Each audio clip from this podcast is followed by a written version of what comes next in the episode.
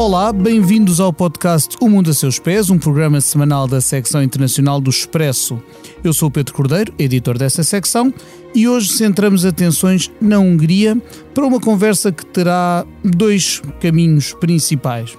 Estamos a gravar na sexta-feira, dia 15 de setembro, enquanto se realiza em Budapeste uma cimeira sobre demografia, uma iniciativa que acontece de dois em dois anos e que eh, desta vez reúne dirigentes europeus de algum relevo, com preponderância para alguns governantes de direita radical. Por outro lado, a Hungria mantém uma posição algo desalinhada uh, do conjunto das democracias liberais que têm apoiado a Ucrânia face à invasão russa e é outro assunto que iremos abordar. Para ajudar a entender o que se passa, são meus convidados a Teresa Ferreira Rodrigues, professora catedrática da Universidade Nova de Lisboa, que faz parte da direção do Instituto Português de Relações Internacionais. Olá, Teresa. Olá. E também o Helder Gomes, que é meu camarada na secção internacional do Expresso. Viva, Helder. Olá, viva. A sonoplastia deste episódio é do João Martins.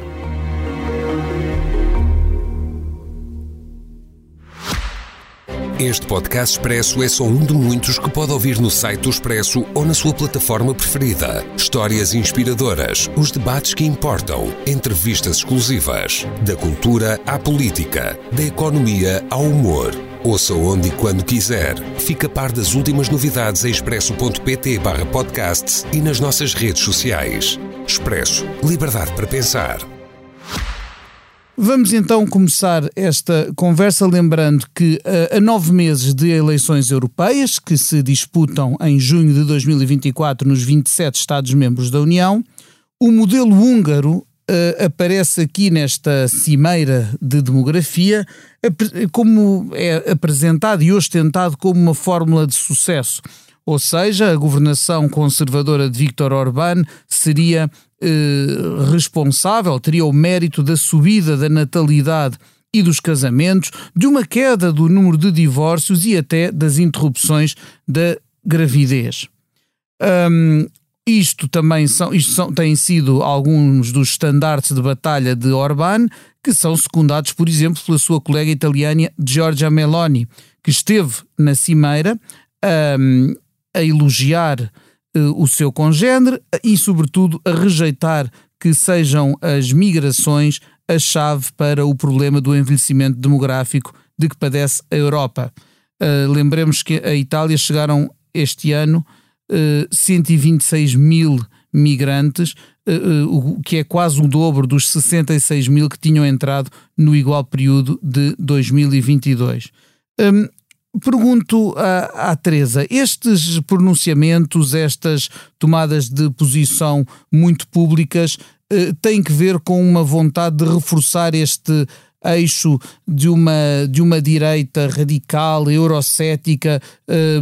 por vezes xenófoba e altamente conservadora nos costumes, eh, face a, ao próximo ciclo da, da União Europeia, portanto, aos cinco anos que se iniciarão para o próximo ano com as eleições europeias? Um, sim, de alguma forma, de alguma forma ela reflete, ela está em linha, portanto, todas as afirmações e a própria a própria matriz e aquilo que levou à criação destes encontros uh, que se realizam de facto desde 2015 um, com uma regularidade uh, de cada dois anos, portanto todos os anos eles apresentam, cada dois anos eles apresentam um tema uh, diferenciado e, e, e, e, no fundo todos eles, de algum modo, acabam por, por ser, por convergir um, na defesa de algumas daquelas que são os, os paradigmas uh, de, uma, de uma Hungria muito conservadora, que, por outro lado, também tenta, e já tem tentado, em, inclusivamente em sessões anteriores destas, destas reuniões, um, criar aqui ou alavancar aqui um, algumas, algumas, alguns aliados para poder, ou de alguma forma, para poder exercer a sua influência depois em termos, em termos eh, comunitários. Um, em contra, uh, por um lado, há uma ação, ou houve uh, um percurso, todo um percurso um, de, de, de, aumento de importância dos países, do, dos, dos enfim, dos partidos mais de direita, dos partidos populistas no, no, na Hungria e que depois apanha também e consegue também influenciar e, e surge em paralelo com uh, outras aquilo que se passa noutros países, nomeadamente países membros da, da União Europeia, muitos dos discursos que são feitos nesta, nestas, nestes encontros têm a ver com, uh, assentam basicamente na perda de importância, na perda de identidade, portanto, em, em, coisas muito concretas e que tocam e que são facilmente assimiláveis pelas, pelas populações eleitoras uh, de vários partidos. Um, e, que, um, e, que, e que têm a ver com a perda de importância da população europeia face uma espécie de, entre aspas, uma invasão de migrantes que vêm competir a vários níveis, vêm pôr em causa o, o, os, referenciais identitários da, da Europa, etc, etc. Não esquecer, ou, ou convém lembrar, que uh, enquanto Uh, os, anterior, os, anteriores encontros têm muito a ver ou focaram muito a questão do envelhecimento demográfico e depois a forma como uh, este envelhecimento demográfico deveria ser um, mitigado ou poderia ser ultrapassado uh, com base em, em, em, políticas de família. Um, enfim, favoráveis do ponto de vista económico, do ponto de vista das tributações, do modo de vida, etc. Este último 2023 foca precisamente, ou tem como, como ponto de partida e como mote, a família é a chave para a segurança. O que também nos dá conta, de alguma forma, daquilo que são as grandes preocupações. E quando se fala de segurança, um, aqui, uh, e quando a, um, a Presidente da República apresenta os 12 pontos da família húngara, apresentou ontem, Três deles são particularmente interessantes, têm a ver com a liberdade para educar as nossas crianças livres de más ideologias, salvaguardar que as crianças não são confundidas por teorias de género como existem noutros países ocidentais e garantir segurança às famílias, não só infantários e escolas, como também que o país e as fronteiras devem permanecer seguras. Portanto, há aqui,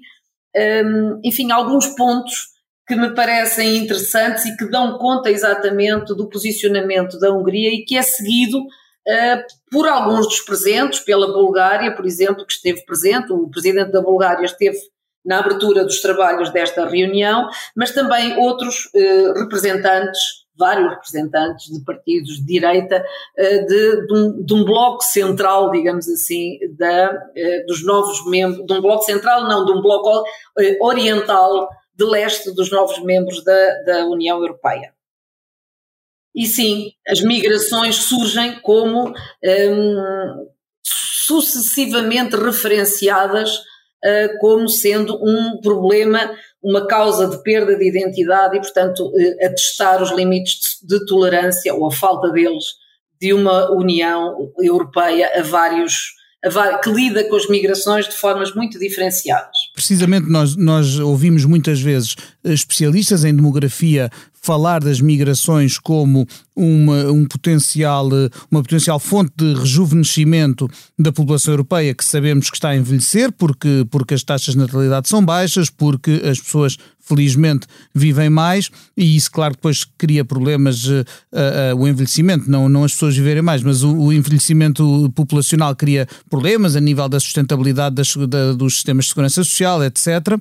E, e da prestação de cuidados, obviamente, e, e, nós ouvimos, enquanto ouvimos, dizia eu, peritos em demografia falar de, de, dos migrantes como um contributo para uh, um rejuvenescimento e, e, e, alguma ajuda para solucionar esses problemas, aqui vemos uh, Meloni, como Orbán, uh, rejeitar, e isso precisa, muitas vezes, entrando até no, que, no que a Teresa falava, a ideia de perda de identidade e, no limite, aquela teoria da grande substituição, que é uma uma tese infundada, mas que, que, que essa já atribui até, já fala num quase num processo intencional de substituição da, da população europeia, uh, seja isso o que for, por uh, pessoas de outras eh, etnias, de outras religiões, e que obviamente acaba a sustentar também um, um discurso algo xenófobo. Um, Helder, Num comunicado conjunto, Meloni e Orbán pedem uma resposta coletiva rápida e determinada da, da União Europeia uh, ao problema das migrações. Agora, a verdade é que sempre que tem havido tentativas de coordenar uh, respostas às migrações, uh, governos como o de Orbán e os, pelo menos o governo de que Meloni já fez parte, em, em, que estava, por exemplo, o seu, o seu aliado Matteo Salvini, foram mais uma obstrução do que um, do que um participante em soluções coordenadas. Um, tu que tens acompanhado isso e que também acompanhaste quando estavas na secção política do Expresso, um, algum, algum, algo da, da extrema uh, direita uh, também aqui em Portugal. Uh, como é que as migrações vão ser de novo uma, um papão a ser utilizado nas próximas eleições e nos próximos meses da política europeia? Sim, são sempre, de certa forma, em atos eleitorais de importância e, e muito eh, eu acho que nós teremos um Parlamento Europeu bastante diferente do que a sair das eleições eh, de junho do próximo ano, é bastante diferente daquilo que nos habituámos, mesmo com, com algumas entradas de, de partidos ditos eh, antissistema, mais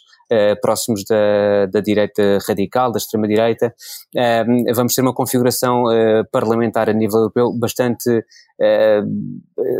disfuncional, eu diria, porque esta questão da, da, das migrações é, é, é muito uh, curioso, caricato até que nesta, neste um, comunicado conjunto de Meloni e Orbán uh, eles peçam à União Europeia uma ação determinada e rápida sobre as migrações e uma resposta coletiva como, como, como se nós nos lembrarmos que, como bem, bem dizias, eles são tudo menos um, catalisadores dessa resposta coletiva. Sim, são por exemplo, as, as reações vezes, as, quando as pedras, se, Claro, quando se tentou adotar, por exemplo, quando se tentou adotar, adotar, cotas para receber migrantes e refugiados, estes foram dos governos mais uh, renitentes a aceitar e, aliás, anunciaram que não iriam cumprir essas cotas. É, precisamente. E, e, depois tudo isto é, é centrado no, num conceito de, de, família como chave para a segurança. É, é assim que esta uh, cimeira demográfica que, que, decorre, que, decorre enquanto falamos eh, em Budapeste uh, é apresentada uh, e Meloni veio dizer uma coisa muito que, que que lá está, que todos os uh, eleitores potenciais de partidos como o Fratelli d'Italia ou o Chega uh, em Portugal ou o Vox em Espanha e tantos outros uh, por essa Europa fora gostam de ouvir, que é da migração. As migrações não vão resolver o problema demográfico, a crise demográfica da Europa. temos é de apostar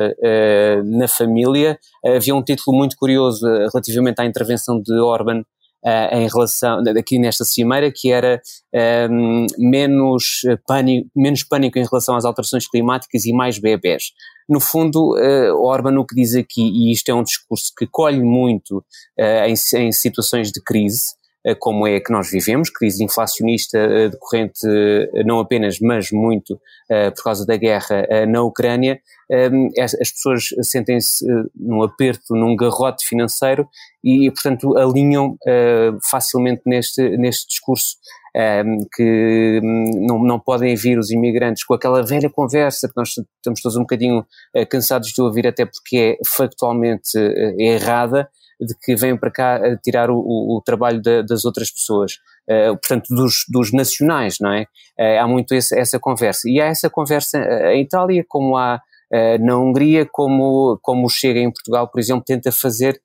um, com, muito, muito nessa, nesse, nesse comprimento de onda de uma teoria da, da, grande substituição que não tem qualquer fundamento científico, tem é muita gente a cavalgá-la para conseguir uh, ganhos políticos no imediato, sem preocupações do que isso possa significar um, ehm, em termos de, de, coesão do tecido social na, nos vários países. Um, ehm, mas interessa muito pouco a, a, validação ou a sustentação científica uh, para passar uma mensagem política. E Meloni diz também outra coisa curiosa, que é tudo que nós, uh, uh, tudo aquilo que nos define está sob ataque. Portanto, nós temos é de defender o, modelo tradicional da família e de Deus, porque isto é uma parte de uma, da, da grande batalha para proteger a humanidade e os direitos uh, das pessoas. Ora, isto é, é, quer dizer, é um, é um, para quem pede menos, um discurso menos catastrofista em relação a, às alterações climáticas, quando elas, elas são uma realidade, quer dizer, nós vemos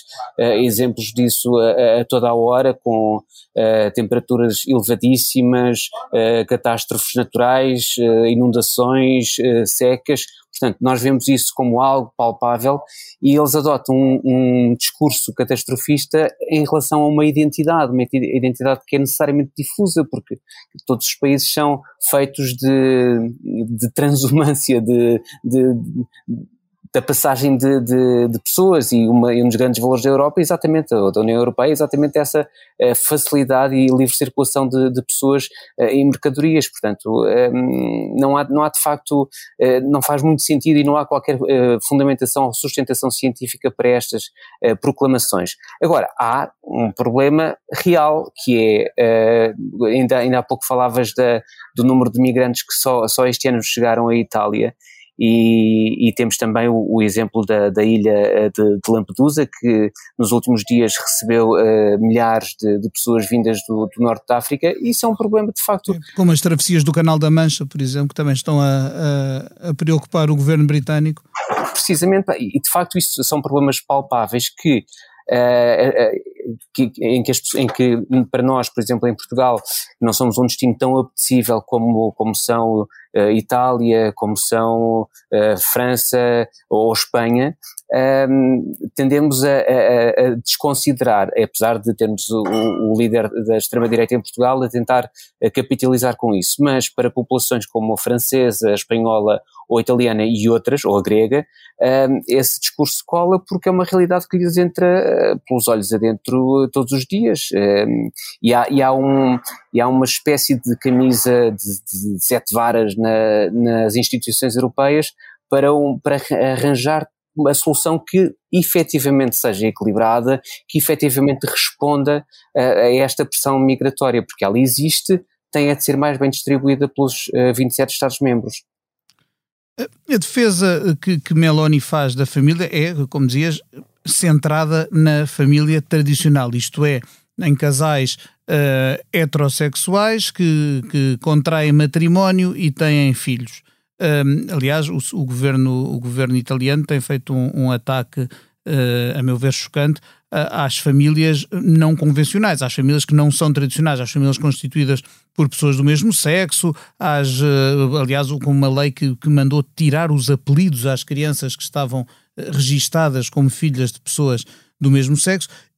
Tudo isto, eu perguntava aqui à, à Teresa, esta hum, senha algo ideológica que se depois se estende, por exemplo, às questões da educação, portanto, falava-se da liberdade de ensinar os filhos como se uh, uh, ensinar na escola certos valores que a sociedade uh, ou, ou, cada Estado adota como, como valores importantes e que, se julga, e, e, que se julga cruciais para a formação, como o respeito pela diferença, como a, a não discriminação, tudo isso também é utilizado e, vi, e como se fosse um ataque à civilização e, e, e, à família. Como é que se consegue combater este discurso, se, se, é, que, se é que há forma de o combater?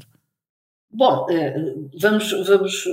pensar, pensar ou, ou, refletir em conjunto sobre, sobre esta questão. Portanto, nós estamos aqui a lidar ou estamos aqui a falar de dois aspectos, ou de três, de vários aspectos. Um deles que, que é um problema eh, objetivo, a gestão das migrações e a necessidade que os países envelhecidos, designadamente todos os países da, da, da União Europeia, têm um, o perfil envelhecido de todos esses países, sendo que a Hungria é também um país uh, muito envelhecido, existem 142 idosos por cada 100 jovens, portanto, uh, de acordo com o último censo, que é de 2022, portanto, existe um problema que tem a ver com um, a falta de capacidade que os países um, que, os, que, estes países têm para garantir a substituição das gerações, e isto pode acarretar e acarreta várias ordens de problemas, designadamente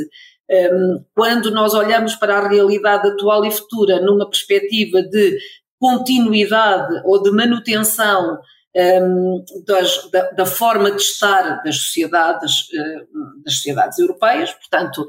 uma, algo baseado na, na tributação, um, para os dos ativos face aos inativos, a sustentabilidade dos sistemas de apoio social, quer em termos de saúde, quer em termos de educação, de emprego, etc. E depois, temos os migrantes como uma possibilidade ou como uma forma de mitigar alguns desses aspectos negativos. Portanto, há aqui duas hipóteses. Ou nós pegamos e assumimos o envelhecimento e tentamos criar, de facto, as políticas de família que favoreçam eh, ou que, que, que, se traduzam no, ou que se possam traduzir num incentivo uh, para garantir um aumento dos níveis de fecundidade,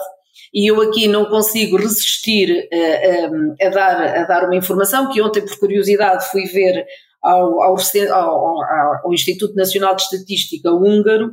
e os dados mais recentes relativamente à, questão dos casamentos e dos nascimentos, etc., contrariam precisamente o discurso predominante daquela recuperação anunciada em termos dos números de nascimentos. Efetivamente, houve uma subida numa fase inicial, Uh, mas uh, agora está a voltar a descer. E, portanto, nós estamos neste momento numa fase, ou a Hungria está neste momento numa fase em que os, de alguma contração económica, e isso também justifica o caráter talvez mais, uh, enfim, mais, mais, mais rígido com que são tratados estes assuntos, e de facto, em termos de comportamento das populações, as coisas não estão, aquilo que é, eh, enfim, tão anunciado e tão defendido, que eventualmente o governo húngaro teria conseguido um, ehm, conter a descida da fecundidade e, pelo contrário, até estava a criar uma políticas tão favoráveis que a sua população, eh, enfim, ehm, tinha começado a, a comportar-se de uma outra maneira face a este fenómeno. A verdade é que os saldos migratórios da Hungria continuam negativos os sal, a diferença entre nascimentos e óbitos também continua negativa e uh, neste momento os níveis de fecundidade ou o número médio de filhos por mulher é de 1,5, uh, eh, já, já foi 1,3, mas também já, foi, já houve anos em que era 1,8 e baixou. Portanto, neste momento está a baixar. Está a baixar, os indicadores de ordem económica também não estão uh, muito, muito, enfim, muito positivos. O parceiro búlgaro um, o presidente da Bulgária uh, fez um discurso também agora nesta cimeira em que um, sublinha que há um problema com a Bulgária que não se consegue resolver, que tem a ver com a questão das migrações e as pessoas quererem migrar e os jovens quererem migrar e, portanto, um, digamos que temos que ter algum cuidado ao analisar aquilo que são os discursos, aqueles que são os discursos oficiais, porque muitas vezes eles escondem uma realidade que é diferente. Uh, e eu penso que, que, é, que de alguma forma é interessante pensarmos um pouco uh, nesta, nesta perspectiva. A pressão migratória é de facto, uh, ou a gestão das migrações na Europa é efetivamente um problema, é encarada de formas muito diferentes e, mais uma vez, há, por parte destes partidos mais de direita e que foram ganhando terreno um, em alguns países, a exploração, digamos assim, eh, de algum contexto socioeconómico menos favorável para poder um, emergir e para poder, poder ganhar votação, até porque são discursos uh, que são fáceis, ou seja, são discursos fáceis de serem, de serem assumidos e de serem defendidos, porque, porque tocam aspectos muito práticos do cotidiano e, portanto, um, são, torna-se bastante simples, que tenham alguma adesão por parte de alguns grupos, sobretudo aqueles que os cidadãos dos, dos países uh, em causa que se, um, que, que, se veem afetados no seu cotidiano por, este, por esta conjuntura uh, menos favorável. E sensivelmente desde 2010 que isto está a acontecer, em 2015 com o aumento e com os fluxos migratórios a questão tornou-se ainda mais simples de defender e eu, eh, só para terminar e para não tomar muito tempo, iria ehm, dar também uma outra indicação que me parece que é, que é interessante, que é uma sondagem, ou que são as sondagens do Eurobarómetro, uh, que prova que a maioria dos cidadãos comunitários pensa existir uma percentagem de imigrantes no seu país que é muito superior à percentagem real. E também não esquecer uma outra coisa, que é, um, dentro dos países da União Europeia, um, a, dentro da população residente nos países da União Europeia, nós encontramos um, percentagens de população estrangeira tão diferenciados quanto em torno de 1% e de 47%. 47% é o Luxemburgo. Luxemburgo Mas depois, curiosamente, quer a Roménia, quer a Croácia, quer a Eslováquia, quer mesmo a Polónia, têm ou menos de 1% ou até 1%. Na Roménia, 2,1% da população é estrangeira, apenas 2,1% da, da, da população é, é, estrangeira. Enquanto temos na Alemanha 13%, em França 8,6%, Espanha 11,4%, portanto, até Portugal 6,8%. Portanto, neste caso, nós estamos a, a tornar, a securitizar o fenómeno migratório com base em informação que não é uma informação uh, totalmente lida de uma forma totalmente objetiva. É claro que um, nós podemos encontrar os desafios que se colocam face à, entrada de população e à permanência nos espaços nacionais de população migrante e no, no espaço uh, comunitário população migrante, um, lança muitos desafios. Pode ser uma oportunidade, sobretudo porque a sociedade europeia precisa de migrantes para mitigar alguns dos efeitos indesejados do, do envelhecimento das suas sociedades, mas também traz desafios e alguns desafios que são importantes e que têm a ver com, um, com, com, a necessidade de, de integração, um, a necessidade de, de, uma boa, de uma boa integração desta população, sem, um, até porque são populações que têm perfis crescentemente variáveis uh, face àquilo,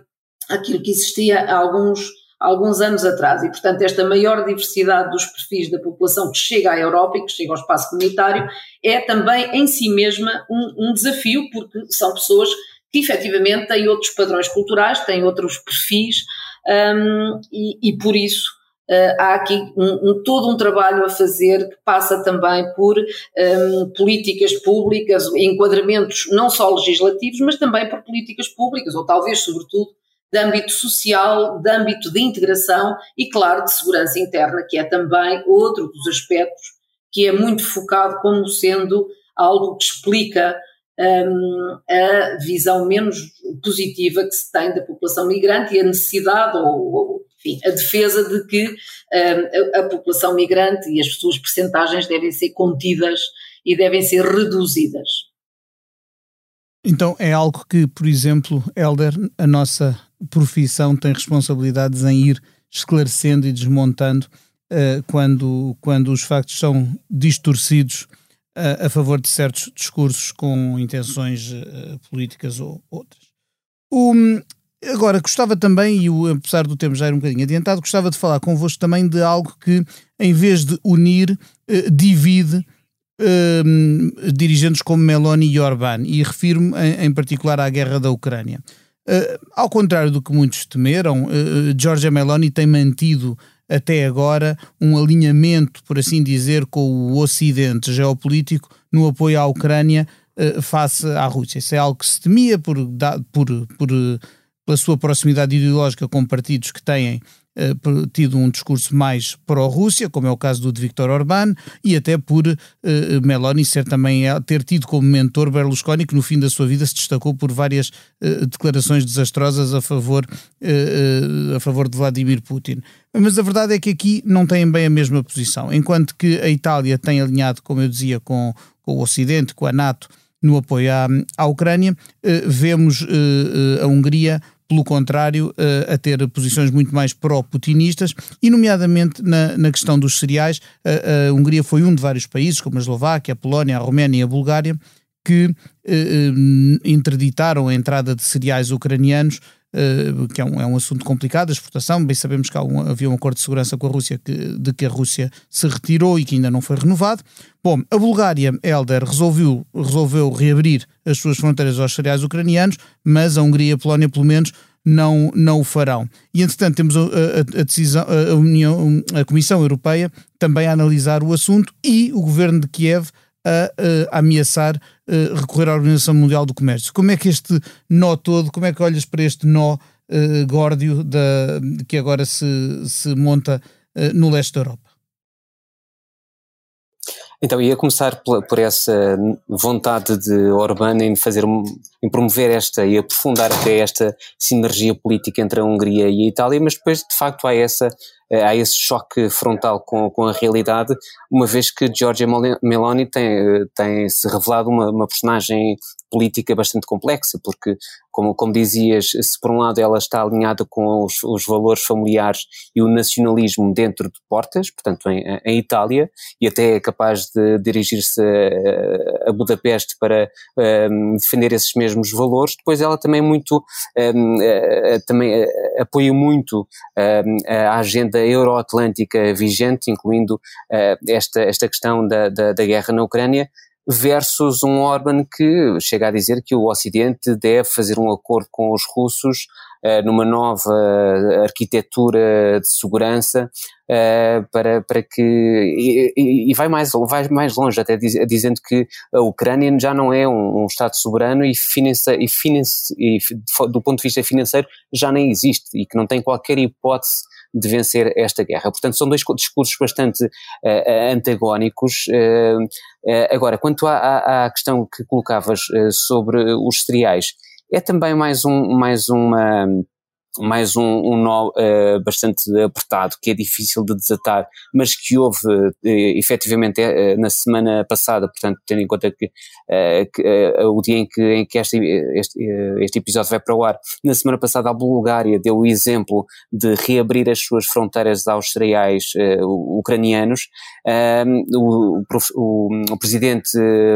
Volodymyr Zelensky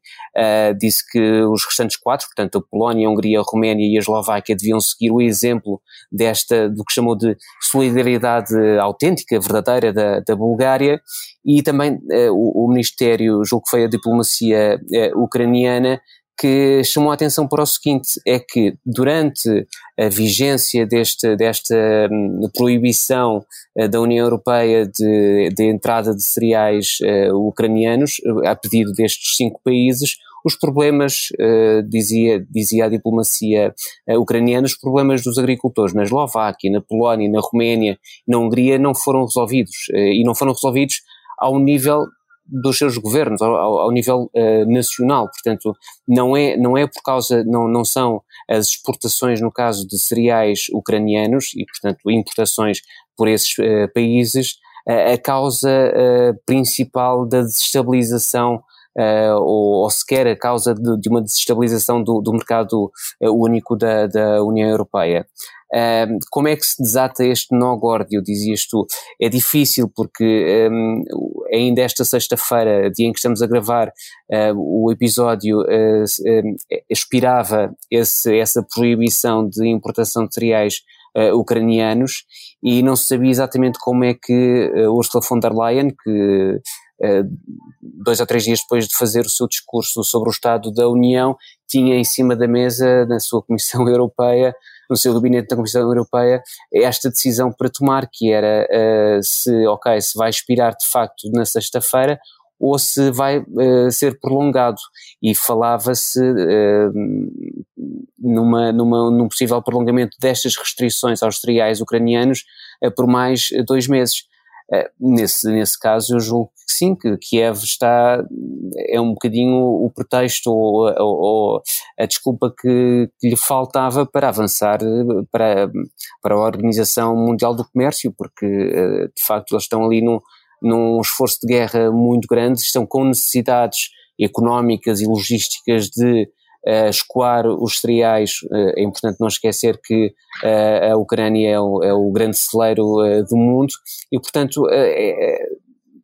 neste, neste contexto acaba por ter razões atendíveis a recorrer a uma instância superior como a OMC, a Organização Mundial do Comércio, se por acaso as restrições europeias continuarem a vigorar por mais tempo, sejam, não, sejam ou não estes dois meses de que se fala.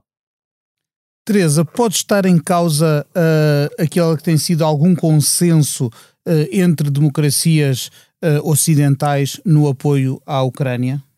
eu, eu, eu gostaria de, de, de, ter a esse propósito e de manter a esse propósito uma opinião bastante, ou uma perspectiva bastante otimista, uh, tendo em conta que uh, a União Europeia é pautada por todo um conjunto de referenciais de, uh, enfim, de, de, direitos humanos, de, de, justiça,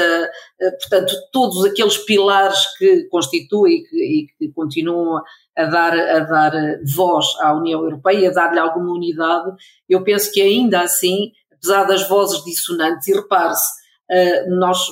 temos vários exemplos, e temos estado a falar das migrações, que são, mas também a questão energética, etc. Nós temos aqui, ao longo um, da, destes últimos anos, temos vindo a, a perceber que, há, que existem temas que não são consensuais que as tentativas de política comum da União Europeia a vários níveis e em diferentes setores, embora apesar de baseadas em mínimos denominadores comuns, nem sempre têm sido, um, têm sido fáceis de obter, ou nem sempre têm sido obtidas, e, e, e, eu poderia dizer que a, que a, União Europeia sofre uma espécie de dores de crescimento, ou seja, à medida que alarga ou que alargou o número dos seus membros, irá foi, foi-se confrontando e continuará a confrontar-se com dificuldades cada vez maiores em termos de negociação e do, do tal encontrar deste denominador comum. Creio que em relação àquilo que são as posições um, globais da União Europeia relativamente a, a esta, à guerra da Ucrânia, não me parece que haja um, um volte-face ou uma alteração, pelo menos em termos de política externa. Agora, eh, é possível que eh, exista uma, eh, se o caso a guerra se prolongue durante muitos anos ou durante um longo período de tempo, é natural que as populações comecem a, a acusar algum cansaço, sobretudo as populações dos Estados-membros, sobretudo aquelas que se veem ou que se irão ver mais afetadas na sua, no, na sua qualidade de vida, um, sendo certo que, um, obviamente, mesmo que nós não possamos imputar todas, as, todas essas, uh, essas, esses, esses, fatores negativos à guerra da Ucrânia, é evidente que eles irão ser assumidos como sendo, um, um, como sendo a causa uh, próxima ou longínqua dessa, dessa perda de qualidade de vida e, nesse sentido, da falta de, de, enfim, de, de, verbas para outro tipo de investimentos, etc, etc. E, portanto, nesse sentido, é possível que haja aqui eh, alguma descida de popularidade entre a população, entre, entre os residentes, entre os cidadãos europeus, uh, se, ou caso, este conflito se mantenha, mas não me parece que seja suficiente para que haja uh, um, uma alteração em termos de política comum face a este, ou de posicionamento comum da União Europeia face a, este, a esta guerra. E para fechar aqui o, o círculo deste episódio, na, nas próprias as próprias eh, declarações da, da Cimeira Demográfica de que falávamos eh, apontavam precisamente a guerra na Ucrânia e, o, e, os, e as suas consequências económicas, energéticas e outras como fator eh, adicional de pressão sobre a segurança financeira, física e emocional das famílias europeias. Estamos a chegar ao fim, mas eu não posso fechar o episódio sem perguntar aos meus convidados aquilo que pergunta a todos os que passam aqui pelo podcast O Mundo a Seus Pés. E a pergunta é esta: se neste momento pudessem viajar para qualquer parte do mundo, para onde é que iriam e porquê? Teresa. Hum, eu posso dar duas respostas? Claro. Pronto, então eh, eh, a resposta do coração iria para um país um, africano um, de, de língua oficial portuguesa. Eh, porque a África me fascina, porque por nenhuma razão específica, eh, mas, mas sim, iria. Um, do ponto de vista mais de, de, de, como, como investigadora social, etc, etc, Sudoeste Asiático. Ver o que se passa exatamente em países como Japão, Coreia do Sul, Malásia, Singapura, por aí. Muito bem, parece-me uma, uma parecem-me duas ótimas sugestões. Helder, qual seria o teu destino?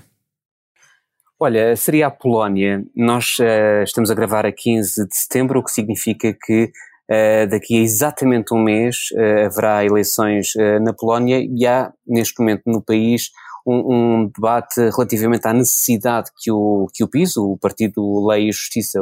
Uh, o país, um partido conservador, já aqui também falámos no mundo a seus pés, uh, necessita a necessidade de, de, do PIS do, do, voto rural para se manter no poder e conseguir o, o terceiro, um terceiro mandato, não é? E, e é, e, é, muito curioso porque isto liga muito com a, com a questão uh, dos cereais. Um, e, e, por isso eu gostava de ir até lá porque para conseguir o voto rural é necessário, eh, é necessário eh, ter, estes, eh, ter, esta, ter estas declarações como, te, como teve, por exemplo, o primeiro-ministro polaco ao dizer que a Polónia não irá reabrir sua, as suas fronteiras aos, aos cereais ucranianos, independentemente do que a Comissão Europeia acabar por decidir, ou então o ministro polaco da Agricultura que disse que a Polónia nunca irá